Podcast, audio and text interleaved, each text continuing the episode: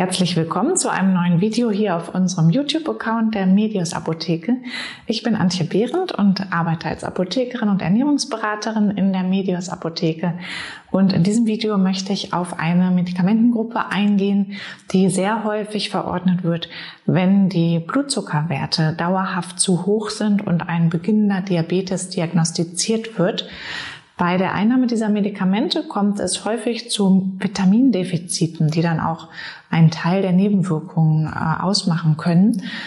Um die Lebensqualität während der Therapie dann zu verbessern, ist es deshalb sinnvoll, die Mikronährstoffmängel zu verhindern, indem man bestimmte Vitamine und Mineralstoffe ergänzend einnimmt, weil der erhöhte Bedarf nur schwer über die Ernährung abgedeckt werden kann. Metformin hilft über mehrere Mechanismen dabei, den Blutzuckerspiegel zu senken.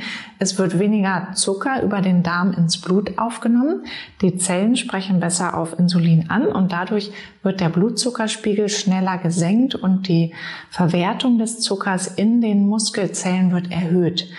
Ein positiver Nebeneffekt ist auch die Gewichtsreduktion, die durch Metformin erreicht wird und der positive Einfluss auf die Zusammensetzung des Mikrobioms, also der Bakterien in unserem Darm. Viele andere Medikamente beeinflussen das Mikrobiom ja eher zum Negativen und Metformin ist eines der wenigen Medikamente, bei denen eher ein positiver Effekt zu erwarten ist. Ein Mikronährstoff, der unter einer Metformintherapie etwas leidet, ist das Vitamin B12. Das liegt daran, dass Metformin die Aufnahme von Vitamin B12 aus dem Darm ins Blut hemmt, sodass bei einer längeren Metformintherapie das Risiko besteht, dass ein Vitamin B12-Mangel auftritt. Als Diabetiker ist der Bedarf an Vitamin B12 sowieso schon erhöht, sodass ein Mangel an diesem Vitamin sich sehr nachteilig auswirkt und unbedingt in Form von Tabletten ergänzt werden sollte.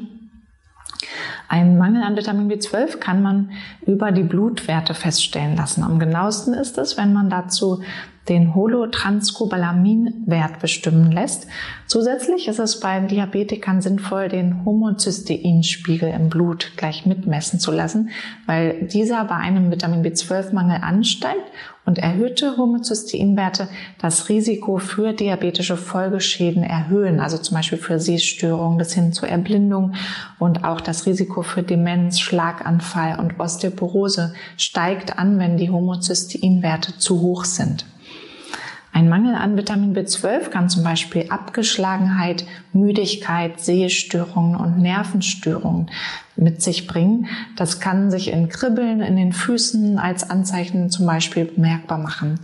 Um die Metformintherapie zu unterstützen und das Risiko für diabetische Folgeschäden zu verringern, ist es deshalb sinnvoll, noch weitere Mikronährstoffe begleitend zum Metformin einzunehmen, weil der Bedarf auch hier stark erhöht ist und über die normale Ernährung kaum abgedeckt werden kann. Das sind neben dem Vitamin B12 auch noch weitere B-Vitamine, wie zum Beispiel Vitamin B9, also die Folsäure, und Vitamin B6. Deshalb ist es ganz sinnvoll, wenn man einfach ein Vitamin B-Komplexpräparat einnimmt und auch Coenzym Q10, Chrom, Zink, Magnesium, Vitamin D und Vitamin C spielen eine sehr große Rolle und auch hier sollte auf eine sehr gute Versorgung geachtet werden.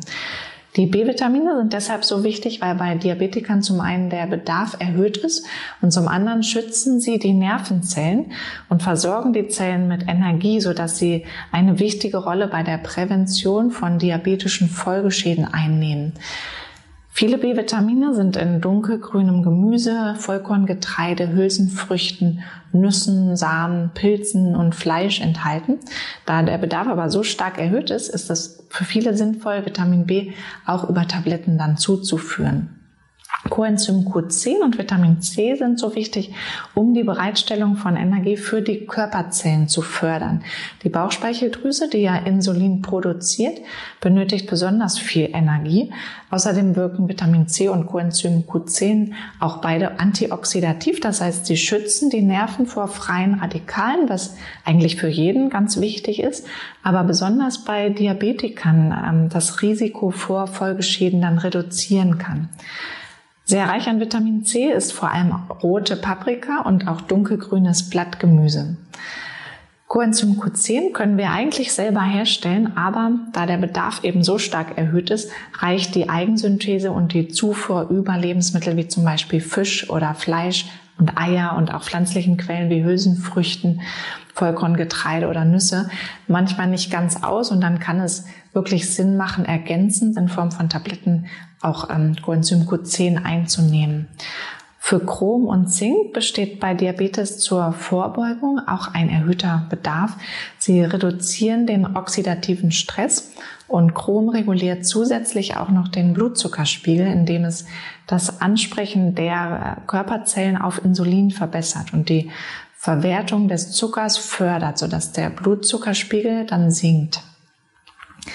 Chrom kommt vor allem in Gemüse, Obst und in Hülsenfrüchten vor, aber es gibt starke Schwankungen im Chromgehalt in verschiedenen Lebensmitteln und deshalb kann es sinnvoll sein, hier zusätzlich Chrom zuzuführen, besonders wenn schon eine Diabeteserkrankung diagnostiziert wurde. Zink ist in vielen tierischen Lebensmitteln enthalten, in pflanzlichen aber auch, zum Beispiel in Sesam, Kürbiskern und auch in Hülsenfrüchten oder Kleie und in Weizenkeimen auch in größeren Mengen. Um die Verfügbarkeit des Zinks dann aus diesen Lebensmitteln noch zu verbessern, kann man die Lebensmittel dann kochen oder sie vor der Zubereitung ein paar Stunden in Wasser einweichen lassen.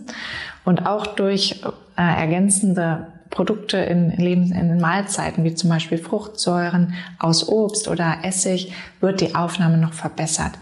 Viele Menschen sind sehr schlecht äh, mit Zink versorgt. Das ist besonders bei Diabetes dann ein großes Risiko. Erste Anzeichen für einen Zinkmangel können zum Beispiel eine erhöhte Infektanfälligkeit und Wundheilungsstörungen sein. Auch Magnesium wird beim Diabetikern in größeren Mengen ausgeschieden und gleichzeitig besteht ein erhöhter Bedarf, um die Wirkung des Insulins zu verbessern und damit den Blutzuckerspiegel zu regulieren. Und deshalb ist hier eine ausreichende Versorgung extrem wichtig.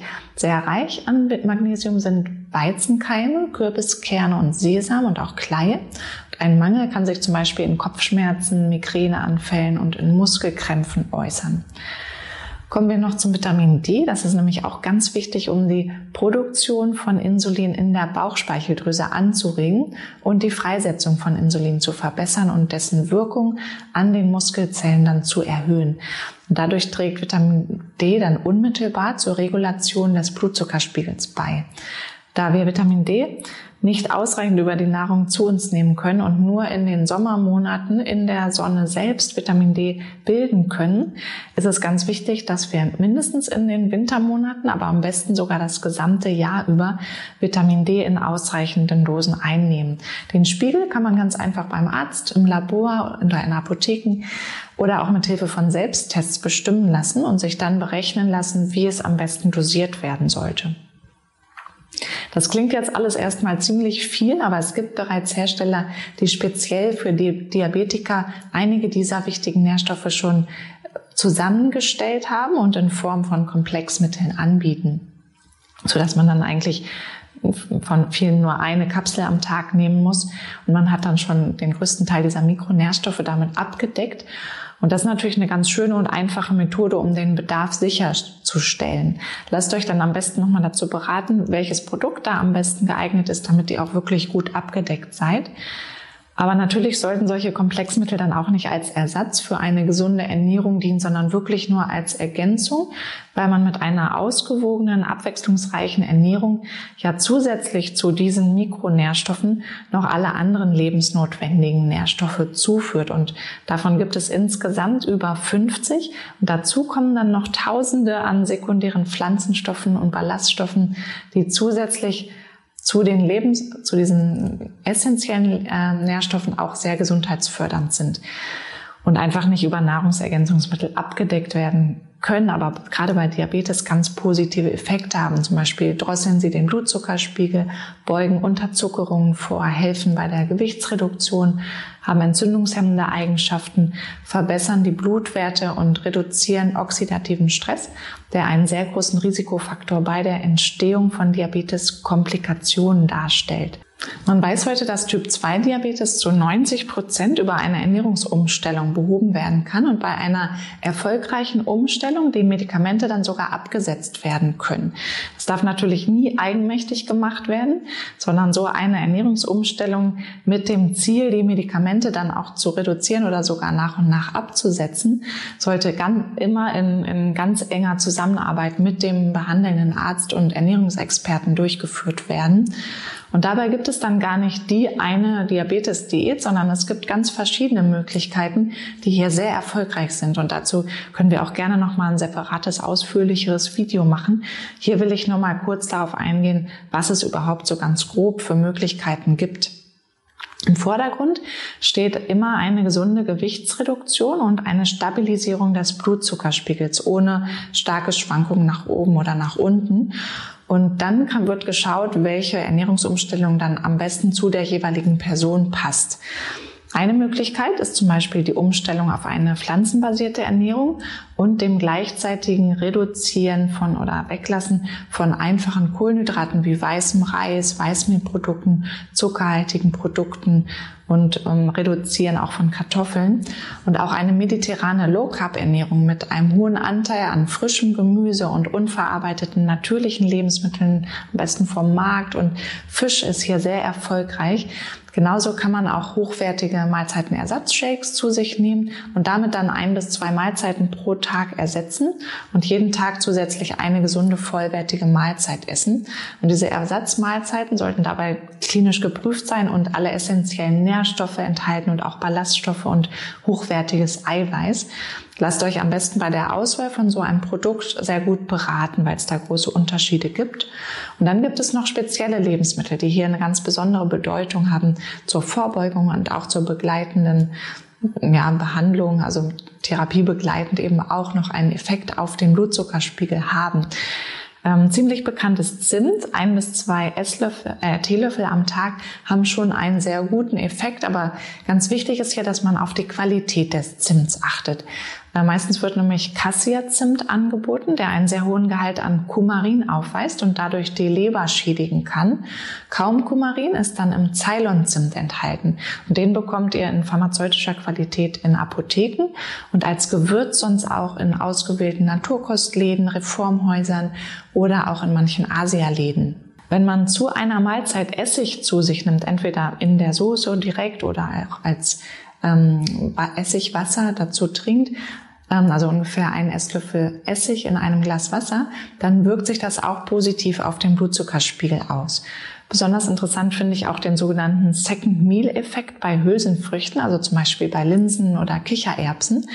Sie sind in der Lage, schon während einer Mahlzeit den Blutzuckerspiegel Anstieg niedrig zu halten und das Spannende ist daran, dass dieser Effekt dann auch bei der nächsten Mahlzeit wieder auftritt. Also wenn jemand zum Beispiel abends eine Portion Linsensuppe gegessen hat und ähm, dann am nächsten Morgen zum Beispiel äh, Marmeladenbrötchen, dann steigt der Blutzuckerspiegel dann weniger stark an, als wenn er am Abend davor keine Linsen gegessen hätte, zum, sondern zum Beispiel Spaghetti. Dann ähm, und das nennt man dann den sogenannten Second Meal Effekt. Ansonsten sind auch alle sehr ballaststoffreichen Lebensmittel extrem hilfreich zu einer Mahlzeit, also zum Beispiel Flohsamenschalen, Kleie, geschrotete Leinsamen und so weiter. Und dunkelgrünes Gemüse ist auch eine Geheimwaffe. Hier sind zum Beispiel Spinat, Brokkoli, Grünkohl oder Rucola super geeignet. Sehr effektiv ist es zum Beispiel, wenn man sich angewöhnt, vor einer Mahlzeit immer einen großen grünen Salat zu essen oder eine Brokkolisuppe oder eine andere grüne Suppe. Und auch fermentierte Lebensmittel haben einen blutzuckersenkenden Effekt, zum Beispiel unpasteurisiertes Sauerkraut oder Kombucha. Kombucha ist ein fermentierter Tee, den man entweder fertig kaufen kann. Hier ist es dann ganz wichtig, dass man unpasteurisierten Kombucha kauft, weil der pasteurisierte eher wie so ein zuckerhaltiges Getränk ist und dann den gegenteiligen Effekt haben kann. Äh, man kann Kombucha aber auch ganz einfach selbst herstellen, indem man sich einen Teepilz besorgt und diesen dann in leicht gezuckerten Tee legt und dann zehn Tage bei Raumtemperatur wartet. Und in dieser Zeit wird der Zucker dann umgewandelt und es entstehen verschiedene gesundheitsfördernde Substanzen, unter anderem auch die sogenannte Gluconsäure und Glucuronsäure, die am Blutzucker senkenden Effekt beteiligt sein sollen. Aber auch andere fermentierte Lebensmittel, wie zum Beispiel Kefir oder Wasserkefir, Kimchi und anderes fermentiertes Gemüse, sind sehr empfehlenswert bei Diabetes und zur Reduktion des Risikos an Diabetes zu erkranken. So, das war jetzt ein Einblick in die Reduktion der Nebenwirkungen durch Metformin und empfehlenswerte Mikronährstoffe und Ernährungstipps bei Diabetes und auch zur Vorbeugung von Diabetes. Ich hoffe, die Informationen waren hilfreich für euch. Fragen und Anmerkungen könnt ihr wie immer gerne unten in den Kommentar schreiben oder uns einfach direkt eine E-Mail über die E-Mail-Adresse schreiben, die unten auch im Text mit drin ist. Ähm, und wenn euch das Video gefallen hat, dann freuen wir uns natürlich wie immer über ein Like oder ein Abo und ihr könnt das Video auch sehr gerne mit Freunden oder Verwandten teilen, für die die Informationen auch hilfreich sein könnten.